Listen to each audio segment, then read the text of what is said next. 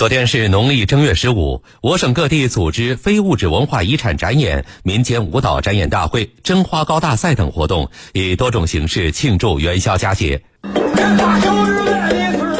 花鼓戏、皮影戏情节生动、活灵活现；火棱子花扇舞姿态优雅、舞步流畅；信阳民歌原生态呈现，婉转悠扬。正值元宵节，河南信阳举行非物质文化遗产展演活动，吸引大批市民前往观看。我当小孩的时候看过，这是我们国家的一个传统文化，这个很好啊。应该的话呢，发扬下去，继承下去，真正是非常喜欢和欢迎的。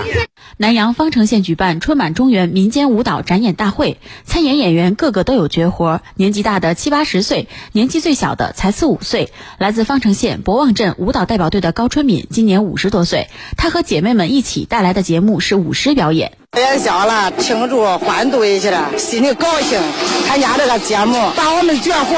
全部献给我们父老乡亲们。你方闸坝我登场，油条锅前闹元宵。远近闻名的油条镇，周口市商水县邓城镇举办炸油条大赛。平时在外创业的油条大师们纷纷登台献艺，勇争油条王，用自己的方式喜迎元宵佳节。当地油条致富带头人范卫东，走南闯北走了好多地方，这几年生意好了，挣到了钱，跟弟兄们在一起交流经验，特别开心，特别高兴。元宵节蒸花糕是安阳内黄县延续了两百多年的风俗。花糕不仅是当地的节日礼品，还寄托了人们对美好生活的向往。内黄县李官寨村村民杨少杰：今年我们蒸的一个花糕是五层，预计今年五谷丰登，风调雨顺。